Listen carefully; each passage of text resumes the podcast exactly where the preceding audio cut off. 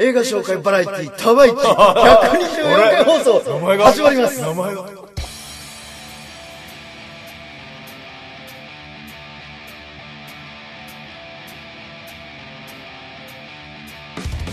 さあ皆さんやってまいりました。はい。映画紹介バラエティタワイチ恥ずかしい。い124や回放送。124回にして名前変わる？こっそり。こっそり。こっそり変えてました。これは100 YouTube ですよね、ええ。おそらく。あの YouTube のチャンネルの方をずっとねも僕が作ったから、ええ。森井ちゃんっていうアカウント名で登録してたのよ。気が狂ってますよ。それであチ6ャンネル登録者数を増やしたいって言ってんだから。意味わかんないでしょ。俺だってめっちゃ探したんですから。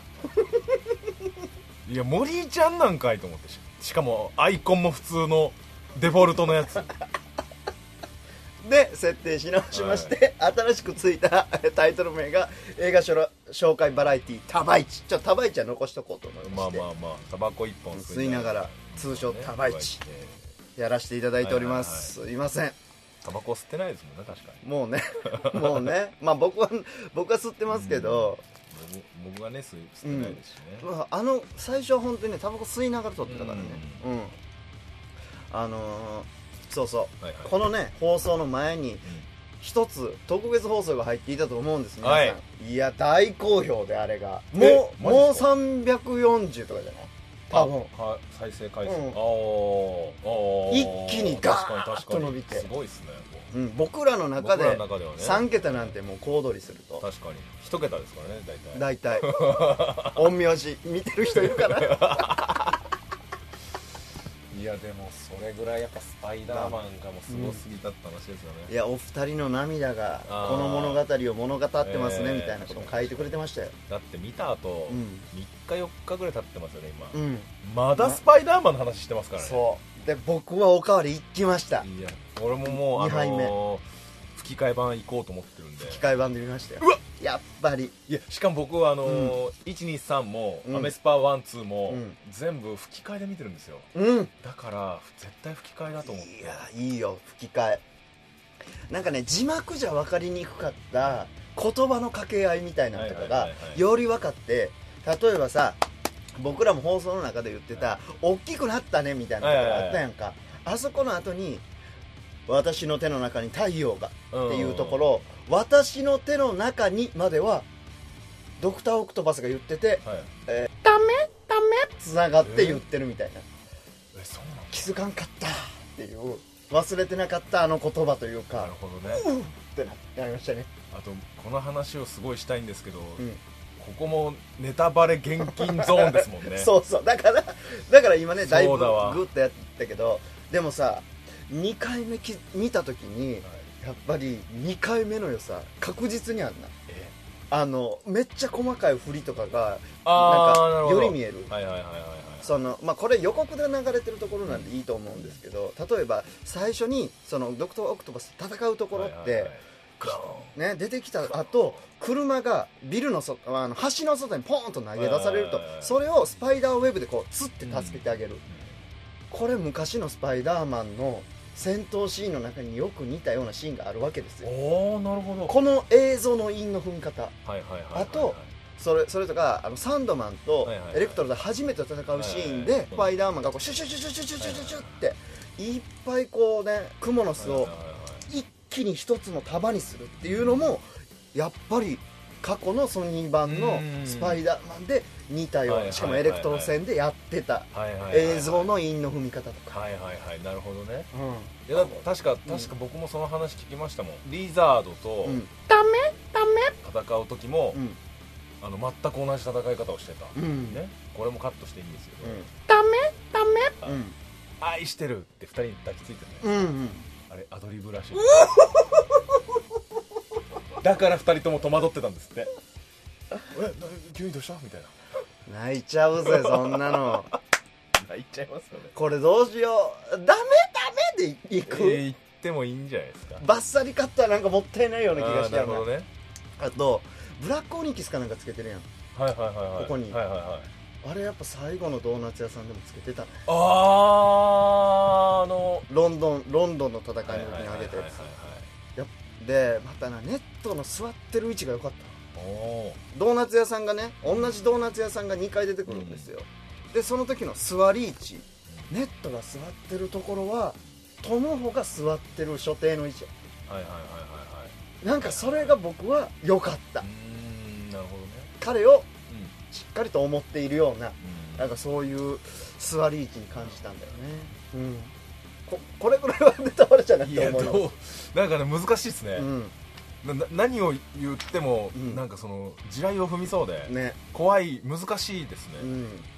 いやでも良かったよね。いやよかったですよ、うん。あのもうね大岩君うん。大岩君にね、うん。やっぱ大岩君の初期の段階だと、うん。やっぱハルクだけ見て、うん。あの終わってたっていうまあね。奇跡のちチンキ男、珍しい。ええ。希代のチンキ男だったんですけど、あまあ、僕が言って、ええまあ、MC 見ましたと。でやっぱ大岩君の後悔は、エンドゲームを映画館で見てなかっああなるほどね。うん。っていうことなんですよ。だから僕はもう急いで LINE して絶対に映画館で見て見ろと。うん。エンドゲームの二の前は起こすなと。でも LINE しましたんで、うん。もうそれぐらいやっぱ映画館で今うん。全くネタバレを踏まずに見てほしい、うん。そうですね。はい。いや素晴らしい。素晴らしいですよさあ、えー、とそんな今日はですね、はい。えー、とその前回の特別放送に引き続き、なんとうんヒーロー映画を紹介させていただこうと思っておりますので、といえばヒーロー映画じゃないですか。正直。何本紹介してんねんってレベルじゃないですか。ももう。ねなんやろダークシャベンジャーズういやいやマジでそう。マジでそうですよ。アベンジャーズのあじゃあシャベンジャーズのアリュー、いや勝手に言っていこうか。本当にさ勘違いしてみんな登録してくれない、ええ。じゃああのつ次そのコーナー明けから多分スタートすると思うけど、何も言わずに「どうもダークシャベンジャーズです」これでいきましょそうれかでいきましょう。えーこれねオープニングがないっていうのがちょっとかわいそうなところなんですけれども。それでは今日も最後まで聞いていってください。124回放送スタートです。この番組は出演者のやる気と絞り出したアイデアで放送いたしております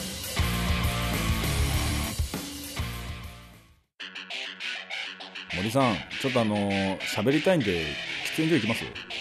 森？岩永の、タバコ一本吸いながら、シーズン 2!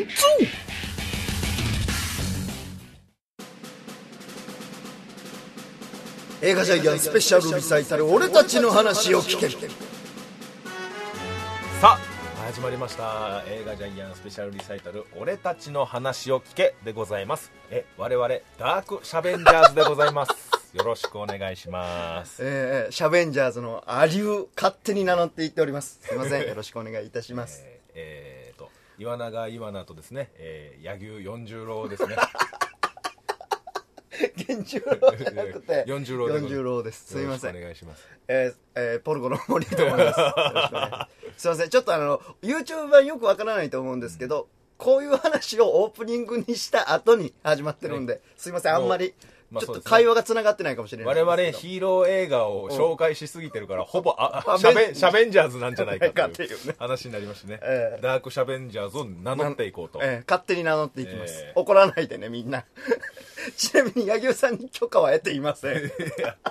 まあでもね柳生さん仲いいんでええもうだってもそうね。うだってもうスパイダーマン見た後見た後ね。僕の部屋にね、ええ。森さんと泊まったんですけど、でもう6時ぐらいに帰ってきて、柳生さんがね。柳生さんにねそう。LINE して、うん。そっから1時時間間ぐらいぐらい。ずっと LINE 電話3人でやってましたからね、ああだこうだ言ってあそこどんなんでしたこうでしたとか言ってそして柳生さんのとんでもない未来予想がね。そうそうこうなんちゃうか。もうみんなで「ああもうそれだそれだそそれだったら面白い!」みたいなね。さすが柳生源十郎だと思いましたね。さあそんなわけで今回も、うん。えー、とヒーロー映画の紹介です。ういやすごいな。見つけてくるな。実はヒーロー映画ね2本ぐらいストックがありまして、すごっはい、そのうちのはい1本でございあます、あ素晴はいらしい。ぜひはいはいはい。見ていってください。ねまたおうち時間も増えてるでしょうから、えぜひぜひ。ぜひ見てくださいよと、しかもね今年はうん。なんかね3連休がうん。非常に多い年やねんて。え9回ぐらいあるんかな。あそんな3連休がうんはいはいはいなんか？奇跡的に連休が。いっぱい取れる日でそうなん。だ振り返る休日しかないねんてはいはいはいはいうん。そうそうそうそう。まあもう今日今日もそうでしたもんね、うん。3連休。だからそういう年らしいから、へいーっぱいちょっとだからもう一月に1回回ははああるぐらいの感じですもんね、うん。へえこれはいい年だと。確かに確かに。見ていきましょう。行きましょう、ん、では森井さん準備はよろしいでしょうか？OK です、はい。では概要の方お願いします。ライトニングムラリおお2021年12月配信スタート。この間じゃんネットフリックスが送るインド版スーパーヒーロー映画。稲妻と共に現れる輝けるヒーローライトニングムラリその誕生誕に迫る物語。なるほど。となっております。おおそれでは20分スタートです。よろしくお願いします。ます。さあたまにやってるインド映画っていう感じなんですけいやいやいやすごいですよ素敵なヒーロー。雷のヒーロー、えライトニングムラリでございます。え皆さん皆さん知ってますか？え？彼はモリー・サンダーですからね。よくわからないでしょ、えー、岩名ちゃんが勝手にね森井サンダーっていう神様属性をつけてくれたっていうね、えー歌もありますからね。森井サンダードーン輝くいや 意味が全くわからんからこいやもうでもそんな彼が、はい。ええ仲間を紹介してくれると。れいや素晴らしい、ええ。これねあのライトニン僕グムラリ。ライトニングムラリ。僕が全部見終わった後に抱いた感想は、はい。これインド映画版アベンジャーズいけるべやって思マジったからすか。まあもう、えーフライングジャットジャット。そしてライトニングムラリ。でまあ変化球的にはい。あのあれもいいんじゃないかなと思うんですよ、バーフバリ。ああ実はバーフバリの血血脈が連綿と現代に受け継がれていてとか。僕のイメージだと、うんフライングジャットがキャプテンアメリカ。ああいいですね。で、えーまあ、ライトニングムラリ、まあ、まだ見てないですけど、まあ、フラッシュみたいな ことなのかな。なるほどなるほど。でバーフバリがハルク。ハルクかその層的なね。ああそうかもしれないですね。確かに確かに。ねちょっと別バースというか、うん。別世界線のみたいな。確かに。いやこれいけんべやと思いましたね。いやーすごいですね。えーええ。ちょっとどういう感じなんですか？あごめんなさい。先に言っておきます、はい。どれぐらい強いヒーローなのか、これ大切ですよ。ヒーローの強さ、いやもちろんもちろん。えっと敵と戦ってますよね、でパンチの打ち合いしてます。パンチを打った敵が避けたこの剣圧で地面がえぐれます。これぐらいの強さ。もうもう漫画だ。漫画。漫画だ。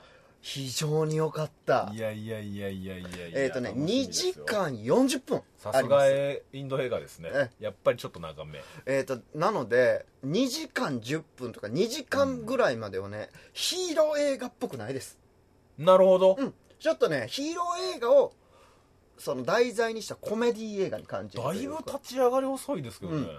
けどやっぱり立ち上がるためにはこの時間必要なような。はいはいはい。そのフライングジャットフライングジャットもそうじゃないですか。えやっぱり最後のこのラストバトルのために長い振りがあるえからこそはいはい応援できるとはいいうはいかはいはい。もう感情移入のね、うん。もうレベルが違いますからね、だからそんな感じでしたよ。はいはい。やっぱり今回もでインド映画踊る歌うんじゃないんですかっていうねちょっとあの斜めの見方があるかもしれないんですけど今回はですねあの直接主人公やヒロインが歌い踊るわけじゃないです。その時の心情をミュージカル調に「ベイビードライバー」とかうん音楽で主人公の情景を表してあげるために流れてくるだけ。はいはいはいではい。別段踊ったりはしないんだけどうん。そこで流れてるミュージックっていうのは僕らが一度は聞いたことあるようなこうインド映画のああいうなんか荘厳ななんか民族音楽っぽいような音楽がこう流れているよと。はいはいはいまあ、だから歌詞とかの内容がうん。心情を表してる。そうそうそう。だからちょっと見やすかったですね。確かにインド映画だと、逆に少ないかもしれないですね。まあ、そのめっちゃ見てるわけじゃないですけど、うん。大体そんな感じですもんね。しなんかねやっぱりこうえっ、とまあネットフリックスが主体でああそ作ってるかっかなるほど。らより見やすい作りになってるんじゃないかな。なるほどな。ええ。なるほどな。あそうそう。ネットフリックスでやってます。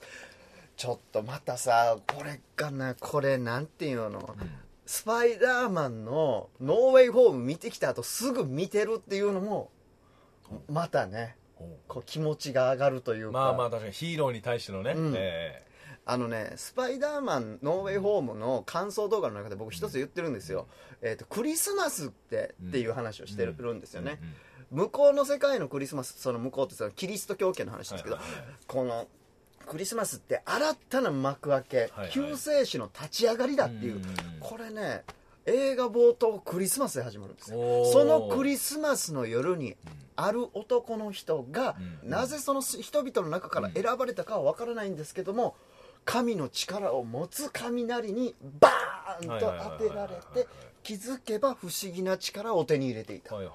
こういった話なんですね、なるほどね、うん、これがなんかねああなんかこうスパイダーマン的なつながりとかも感じてうん。非常に良かったですし、そしてねやっぱり衣装よ衣装、なるほどね。どうやって作るか。はいはいはいはい。自分でミシンがけして作るのよ。あまたこれがやっぱスパイダーマンあーそうっすね。2っていうかそのうん3見てるとグーッと上がってくる、確かにね。うん。確かにな、うん、これこれ以上はねスパイダーマンのお話になっちゃうから言えないんですけど。でもなんかなんですかね日本のヒーローものって自分で作るとかってまあないっすよね。ないね。仮面ライダーもなんかベルトで変身するとか、うんなんかそのねその、うん。戦隊ものとかもなんかその施設があってそのそこで研究したものが支給されてるのか分かんないですけど、博士的なのがいて。そうそうそうそう、うん、岩永君これが戦闘服だって渡されるみみたいな。たいなイメうんージが多いっすよね、自分で作るってみないっすもんなんもね。えっ、とね主人公の男の子は、アメリカとにかくアメリカに行きたい田舎の男の子なのよ、で、俺はアメリカに行ってビッグになる。服飾のこのうん。ファッションデザイナーとか、そういうので成功してみせるんだ、俺の才能はこんな狭い村の中では発揮できないって、明日を夢見る向こう水な男の子なわけですよ、でねこの子がねちょっとねなんやろ恋愛に、うん。恋愛ベタというかあんまりこううまく恋愛がいかないうん。の、でそんな男の子が雷に打たれると、はいはいはい。そして時を同じくして、また恋愛に奥手なうんはいはい。男の人のところにも雷が同時に落ちると。はいはいはい。これねフライングジャットの時もそうだったんですけど、ヴィランとスーパーヒーローが同時に同等の力を手に入れるっていうのがはいはいはいはい。なんかインド映画ってこういう文脈なんかなと思いましたね。うんなるほどね。5行引用しそうじゃないけど、うんなんんか対になる存在みたいな、でこの対になるっていうのがね非常に効いてて、ほらヒーロー映画の楽しいところって、うん。しかもねヒーロー映画の1作目とかやったらみんなワクワクするところ主要シーンじゃないですか、はい。ね。間違いない。ねなんかどんな力が使えるんだろう、えみたいなんでどんどん開発していくっていうところあるじゃないですか。シャザムとかもありましたね、うん。ええ。どこまで飛べるのかとか、どんな球を投げれるのかとか。どんだけ頑丈なのかとかそうね、えそれを一通り試していくんですえけど、はいはいはい。ここがうん。敵側も楽しそうに自分の能力をあ。研鑽していくというかーというかね敵側の方がうん。こうちょっとピックアップされた感じでへー能力開発をしていく。珍しい。いや珍だいぶ珍しいですよ。大体やっぱその味方側を映しますよね大体、ね。で大体の映画だとそういう時ってまあうん主人公はなんかちっちゃくちっちゃく積み重ねていって、なんか速く走れるボールが速く飛ばせる、傷もつかない、わーって喜んでいってる、うん。さあ一方では敵側はうん。人殺しだとか強盗だとか悪いことに手を染めながら自分の能力を見つけていく、うん。そうじゃないのよ。はいはいはいはい。二人とも同じようなへもう単純に物を動かす、うん。ちょっと太めの木をパンチしてみるとか、なんかそういういや確かに見たことないですね。うん。でなんかなすごい敵敵が本当に純粋な人なのよ。はい。純粋無垢なのはいはいはいはいはいこいつが主人公でもおかしくないぐらい。なんやったらあの主人公の方がねちょっとやんちゃくれな子やねん、はいはい。ちょっとヤンキーやから、うん。なんかなヴィラン側の方が後にヴィラン側になる人の方がすごいいい人に見えんねんな、なるほどね。そして2人が初めて能力を人のために使うっていうシーンが出てくるんです、うん。これも対比同じ日に起こるってなってるんですけど、両方とも人のためにうん。法律がある世界では完全にタブーなことを犯すんです。2人とも。だからやってることとしては似たようなことなんですけど、うん。そこに何が違うか。たった一人なのか周りに誰かがいるのかの差でこの枝分かれがこれ本当にね最初ちょっとだけなの枝分かれが。はいはいはい。このちょっとだけの枝分かれが大きく大きく開いていって最終的にはこう S 曲と N 曲みたいななるほどね。対極の戦いへと変わっていなるってしまう。ほどね。なるほどね。これめちゃくちゃ作り方もさすがネットフリックスやと思った。いや確かにうまいな、ん。ちゃんとなの誰でもこっちになってしまう、悪に落ちてしまう可能性があるっていうのをほすごいな。本当にねなんかもう悪側の方に感情移入しちゃって、はい。頑張れって思うし、はい。もうそんなんやめてくれって思っちゃう、なるほどな。うん、いやすごいな悪それ。悪側でちょっと感類しちゃうというか、はいはいはいはいはね、悪悪側にね好きな女の子がいるわけですよ、うん。恋愛ベタってい言ってたけど、はいはいはいその子とついに添い遂げるシーンがあるわけですはいよ。お心が通じ合う瞬間、普通の普通の映画だったらね、いわゆる悪のパワーを利用してーうん。2人がくっつく、うん。ね悪いことをして悪いことをして悪いことをして、うんヒロインは気づかなくてうん。くっつくみたいなのがあるじゃないですか、ダークエネルギーみたいなね。ね人の心操作してみたいな、そうじゃないの。うん。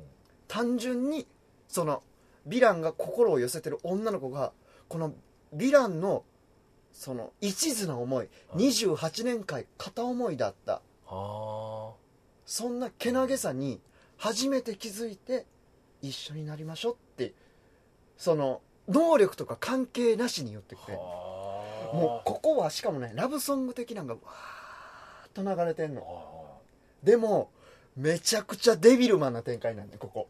ここ言いませんけどデビルマン的な展開。はいはいはい。もうデビルマンといえばもう後半のうん。ショッキングなそうそ人間の模様ですよね、う、うん、だからなんか一般市民その、はい。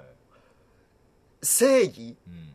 狂った正義に駆り立てられてしまったはいはいはい老いも若きもが大挙し押し寄せてくるすごいなそれでそこにはラブソングが流れてるわけよ。で、えー？向こう側にはもう「ヤスを殺せうわ!」ってまくし立てるですがうわーってこっち側に来る。で行ってくるよ。って心を決めてその人に立ち向かっていくヴィランの姿やね。もうこんなん泣いてまうと。えヒーロー側やからこんなん。普通。いやそうっすよね。そして彼女を巻き込まないためにバタンと扉をこう念能力みたいなんでえパーンと閉めると。けどこの市民たちの放った火の手がさいやマジでデビルマンじゃん。いやもうだからねこれを見たらああ世界が燃えてしまうっていうのがもう一瞬でわかる。あああ世界が燃えるっていう。いやちょっとだいぶきついな。本当にねみんな思うと思う。世界が燃える。このこの単語に尽きると思うね。だいぶきついな。うん。だいぶショッキングですよ。でなんかね僕2回見たんですよ。その、12月末ぐらいに、はいはい。ベノム見に行った後ぐらいに僕は見てるんですよ、年末に。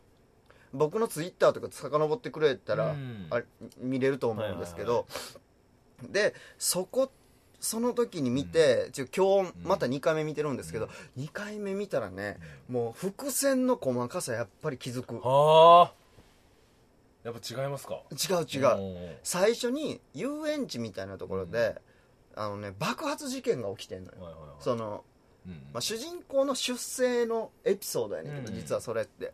その遊園地爆発事故っていうのがなんで起こったのか、誰によって引き起こされたのかっていうのを2回目見ると「うわああの人や」ってなる。はいはいはいはいはい。でその遊園地爆発事故、うん。そしてヴィランが世界を燃やすきっかけにしまった、老いも若きもがうわーっと大挙してやってくるところもやっぱり爆発事故なの言ったら。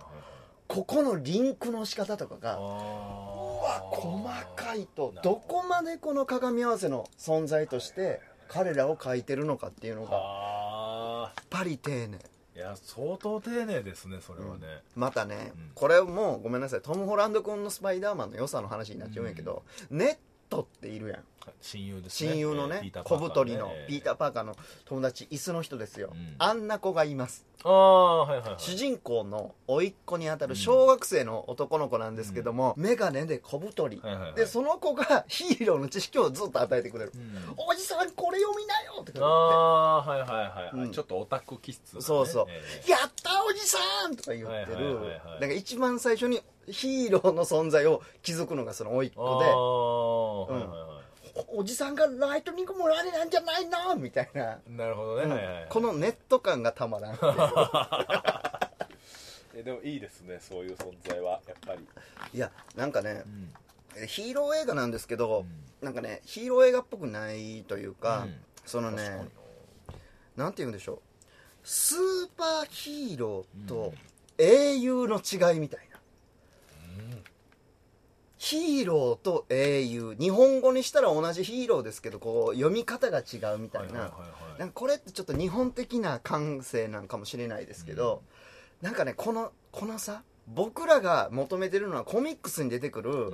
超次元的なヒーローじゃなくて、困ってる人が助けてって念じた時に、うん。うん。その身を挺して、自らの命が尽きるかもしれないけれども、一生懸命人のためにうん。何か行動を起こせる人、うん。無償の愛がそこにはあるっていう人が英雄なのよ、はいはいだからそういうさはいはいはいこういうのもやっぱりなんかもう胸を打つストーリーだなと。なるほどね。そうそう。主人公はスーパーヒーローとして立ち上がるんじゃない、主人公は一人の英雄として一歩を踏み出す。こういった話になっているから僕はね感動とかでは泣かないんですよ。悲しいなとかじゃなくて胸熱すぎてはい。彼がスーパーヒーローまあまあ俗に言うスーパーヒーローとして立ち上がるシーンはやっぱりね胸にくるものがありますね。熱すぎて。はいはいはいい。やーでもいいなしかもやっぱ、しこたまスパイダーマン見た後ですからね、うんでまた何がいいかなんですけど敵と主人公の戦いがジョジョの第3部っぽい感じ。ほう。似て非なる能力なわけですよ。あーデュオと。ザ・ワールドとスタープラチナ似て非なる能力なわけですよ、はい。はい。はい。ザ・ワールドの方がレベル高いわけ、はい。いろんなことができるわけ、はい。でゆっくりと入門してくるはいはいはいはいはい。丈太郎が、はいはいはい。怒りや覚悟によって目覚めてはいはい同じ位置に最終版だけ並び立つっていうね、はい。この感じのエンディングになっているから。は最初できなかったあのことができるみたいなああーなるほどね。最終版だけ。えー、すごっこれいいよ。まさかジョジョ3部が出てくるとは、ジョジョっぽいと思った。よへついにお前もこちら側に入門してきたかと僕は思いえいました。やあのシーンはもうだいぶ熱かったですけどねむちゃくちゃ熱いよいやすごいな、それはいあとね主人公空飛べないんですよ。ああそうなんですね、うん、主人公空飛べないんです。お父さん舞台役者なんですけど、その舞台役者さんがだからヒーローショーみたいなのしてるっていうシーンがあるんやけどその時に言ったらこのヒーローとして立ち上がるための大切な言葉あのスパイダーマンでいう大いなる力には大いなる責任が伴うみたいな温かい言葉をかけるわけよ、うん。きっとお前のために勝利を願ってくれる人がいる、その人のためにお前は戦え、うん。そそうすればきっと勝つことができるっていうようなセリフがあるのよ、でそれを言いながら舞台セットにつられてこうやって飛んでいくのよ。はい。お父さんが、はい。舞台セットよね。はいはい。つられて飛んでいく、なんかやっぱり舞台セットなんやけどお父さんもその瞬間うん。しっかりとしたヒーローに見えるとはいいうか、なるほどね。なんかこういう細やかな演出、憎いなと、はいはいはいはいはい確かに。最高です。本当にライトニング村でよかった。うーん。主人公そんなイケメンじゃないんですけど主人公の人。なんか。ねマスク姿の時のここの絵力。うんこれで選ばれたんちゃうかなと思いましたね。もう目目のそのなんなんですか？グッとしたグッとした感じ。力強さみたいな、うんインドの人やからこう濃い顔っていうのかな。なんかあれがなんかあマスク姿がこの人いいなと思いました。本当にコメディですし、なんかねちょっとこう今までい僕らが最近見てるヒーロー映画があるからこそやってる、ちょっとカウンター的なストーリー展開ではあるんですけど、でも間違いなくあなたのお気に入りのスーパーヒーローになると思いますのでぜひぜひチェックしてください。ありがとうございました。終了。はいありがとうございました。ちなみに何分やってました？20分です。ちょうど。ちょうど？ちょうど。あこまた長くなってるかなと思いいやましたけど全然ちょうどでしたよ。はい。ライトニングムラリはあのネットフリックスだからめちゃくちゃ見やすいから、確かに。ぜひご覧ください。限定ですけどね。うん。限定ですけど Netflix のはい。限定ね。それでは岩永君はい。今回の、えーインドのスーパーヒーロー映画「ライトニング村にうん。私の話を聞いて見たくなった度合い、星の評価星いくつでしょうか？はい。星3つですありがとうございます。単純にその僕の基準というか僕のなんかグッときたポイントで言うと、うん。やっぱその敵うんうんうん。敵側でやっぱその強くなってる自分にこんな力が身についてし、うん。しいったんだみたいなシーンを敵側で見せるっていう見せ方が、うん。いやまあもうなかったじゃないですかあんまり。そうね。しかもその要はちょっとの境遇の違いで親もうヴィランになるか、うん。その正義の味方になってしまうかっていうのが大きく変わってしまうっていうね。まあなんかこの辺がやっぱ敵も味方もなんか一応敵としてるけど、うん。そう敵とかじゃなくて2人の主人公で光と闇になってしまったっていう感じがすごいちょっといいなと思いましたね、ああそうですね。うん。ああとちょっとこぼれた話をすると、今回ヒロインの人がね女教師でカンフーを教えてる体育教授みたいな人がいるんですけど、はいこの人の孤高な戦いみたいなのも良かった。ヒロインって戦わないじゃない？戦わない。でヒロイン普通の人なのよ。はもう神様同士の戦いみたいになってるから、はいはいこんなところに一般人はい入っていけないんだけども。ドラゴンボールですよね、うん。マジで。でもその子じゃないとこの助け出せない一つのミッションを彼女だけが誰にも見られずにやり遂げんのよ。なるほどな。それはもうなんか制作の人たちのなんか気持ちみたいなの入ってそうですよね、でしかもその人がずっとねギャグシーン的にはいこう横蹴りみたいな。はいはいはい「えい!」っていう横蹴りをしてるっていうのが何回も何回もこうギャグシーンね。痴漢野郎にドン気に入らないやつにドン、い主人公がちょっかい出してきてドンみたいなはいギャグシーンとして使われててブルース・リー女ブルース・リー女ってうん。いじられ倒してたあの女の人が最後の最後今まで磨いてきた一番の横蹴りで そのトラブルを解消する。これはねなんかうまかったねうん。単純にうまいですね。うん。ああなるほどな。いやいいですね。普通にやっぱそう単純に脚本がだいぶうん。練られてる感じもするし、そう。ん。なんか思いみたいなのも感じますよね、なんかその力がなくても、ううん。誰でもヒーローになれるんだよっていう。そうね。なんかすすごい大事なことだと思うんですけど、ヒーロー映画の中で、なんか本当に。うん。でそれを誰にも見られてない。うん決してその人は多分ね称賛されてないんですけど、うん。その人がいなければ何百人っていう人が死んでるの。よ、なるほどね、はい。振り返れば、はいはいはいはい。これは良かったですね。ああなるほど、うん。いやいやでもだいぶいや本当に普通に面白そうですね。すごい良かったですので、はい。ぜひぜひぜひ見てください。ライトニング・ムラリはい。ね。なかなかまあそのインドのヒーロー映画ってね、見る機会ないと思うんであとメキシコのスーパーマンのいやすごいね。映画も見つけてちょっと見てます。あれ俺見たかな？あれスーパーロペスですか？あそうですあスーパーロペス見ました。スーパーロペス良かったですよね。あスーパーロペス良かったですスーパーロペスの、あの 最後のなんかチュパチュパしてるやつ笑ってしまったいやーさいもう一番最後なんですね、これで歌詞ができたな、うんロペス。チュパチュパ誰、って思ってめちゃくちゃ笑いましたね。いやでもね本当にあの世界中にヒーロー映画あるんでね、ええ。我々えダークアベンジャーズ、うん。そしてもう掘り下げていきましょう。すいませんこれからもねダークシャベンジャーズとしてえーええタバイチでは、えーとヒーロー映画もちょくちょくやっていこうと思っておりますので,、はいですね。ぜひぜひご覧ください。お願いします。以上映画ジャイアンのコーナーでした。ありがとうございました。ここら辺に喫煙所ありませんか？森。岩永のタバコ一本吸いながら。シーズン2エンディングです。はい、はい。ありがとうございました。今日ずっと言ってるけど、はい。ほんまスパイダーマン見てから もうスパイダーマンやねんなもうずーっと。ーまあそうですね、えーまだまだ当そうなんだよな、うん。いや1週間も普通に言ってると思いますね。スパイダーマンスパイダーマンって。すっごい面白かったな。いやだって俺友達とかも今日俺の友達が見たんですけど、うん。もう森井さんと柳生さんがうん。と散々話した内容をもう同じテンションで言ってますから。同じテンションになれる。なれる。素晴らしいそれぐらいい良かった。うん。本当に今後うん。少なくとも20年はうん。出てこない、こんな作品は。そうだね。もう絶対に。うん。で僕思ったんですよ。下手したら絶対出ないんじゃないかと。うん。なぜならもうスパイダーマンがあるから、うんうんあスパイダーマンがあったじゃん。じゃあこれやれるねみたいになっちゃうじゃないですか、ああなるほどな、うん、だからそれさえそれすらもうなかった時代の感覚はもう分からないから。そうね。我々は、いやスパイダーマンでやれたからいけるんじゃないっていうのがもう今後の全ての映画にドラマに、ま漫画に対して思ってしまうことがあるのでう、ん、うん、もうもうこれ以上はないんじゃないかって。一手目って感じしたね。そうです。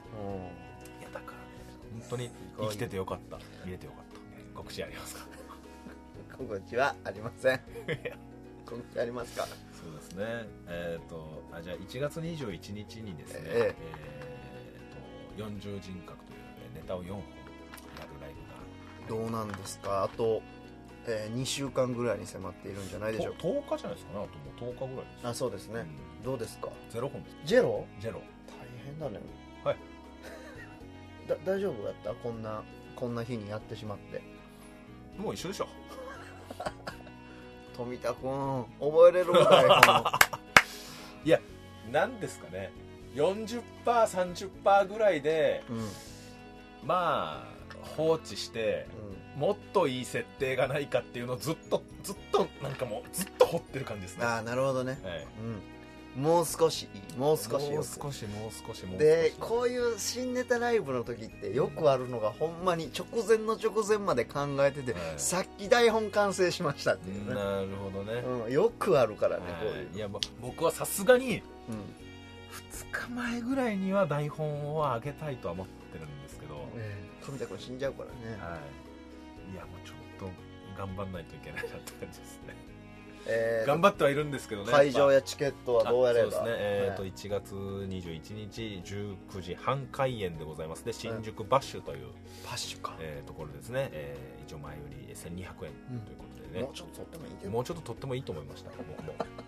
4本ってすごい大変。すごい大変ですよ。だから彼が値段設定をしたんですけどね、うん。こいつ殺しちゃうのかと思いましたよお前はよ、まあでもねその 高すぎても見にくいっていうのもあるから、あれやけど。1500円は言っていいだろうと思いましたよね。こう書いてる側からしたらこのはい。生みの苦しみね、いやもう本当にもうここだってもう先月も23本下ろしてますからねしでもうカスカスの状態なんですよ僕は。もう絞り切ってる。絞り切ってんのよもう。そっからもうひとひねり二ひねりがもうしん頑張ってもらって。頑張ります。すいません。はい、0から1が本当一番しんどいんでね。そこだけを頑張ってます、はい。ななマジで。あしかもねチケット売れてないっぽいんでぜひ来てください。そうですね、えーはい。ぜひぜひお願いします。新宿バッシュ19時半から、はい。えー仕事終わりの方も行きやすい時間だと思いますので。取り置きとかもできるって感じですか、えー、と一応チゲッあチゲットがありまして、えチゲット僕らのツイッター、えー、と板君か僕らのね、えー僕のツイッターで、うん。そのチゲットのリンクがあるツイートはしてますのでから飛んでみてください富田君結婚おめでとう今かい言ってなかったなと思って確かにねはいすいませんというわけで124回放送でございましたはいはいあ楽しかったね楽しかったですねうんまだまだヒーロー映画掘れるなとはい思っていや本当におりますそうですよ今しかも最盛期ぐらいじゃないですか、まず人類史において、ねヒーロー映画の最盛期これさ2000年後ぐらいの後の人類がなんでこんなにヒーロー映画が多いんだってなってるはず。なってますよ。何かがあったのかみたいな。うん確かにね。ええ。なろう系と。いやマジそうっすね。マジでそう。なろう系とヒーロー映画が多いな。なんでなんだって。しいよなってなりますよね、なるんじゃないでしょうか、えーというわけでまた次回も聞いてください。さようなら。バイバイ。この番組は出演者の編集配信でお届けいたしました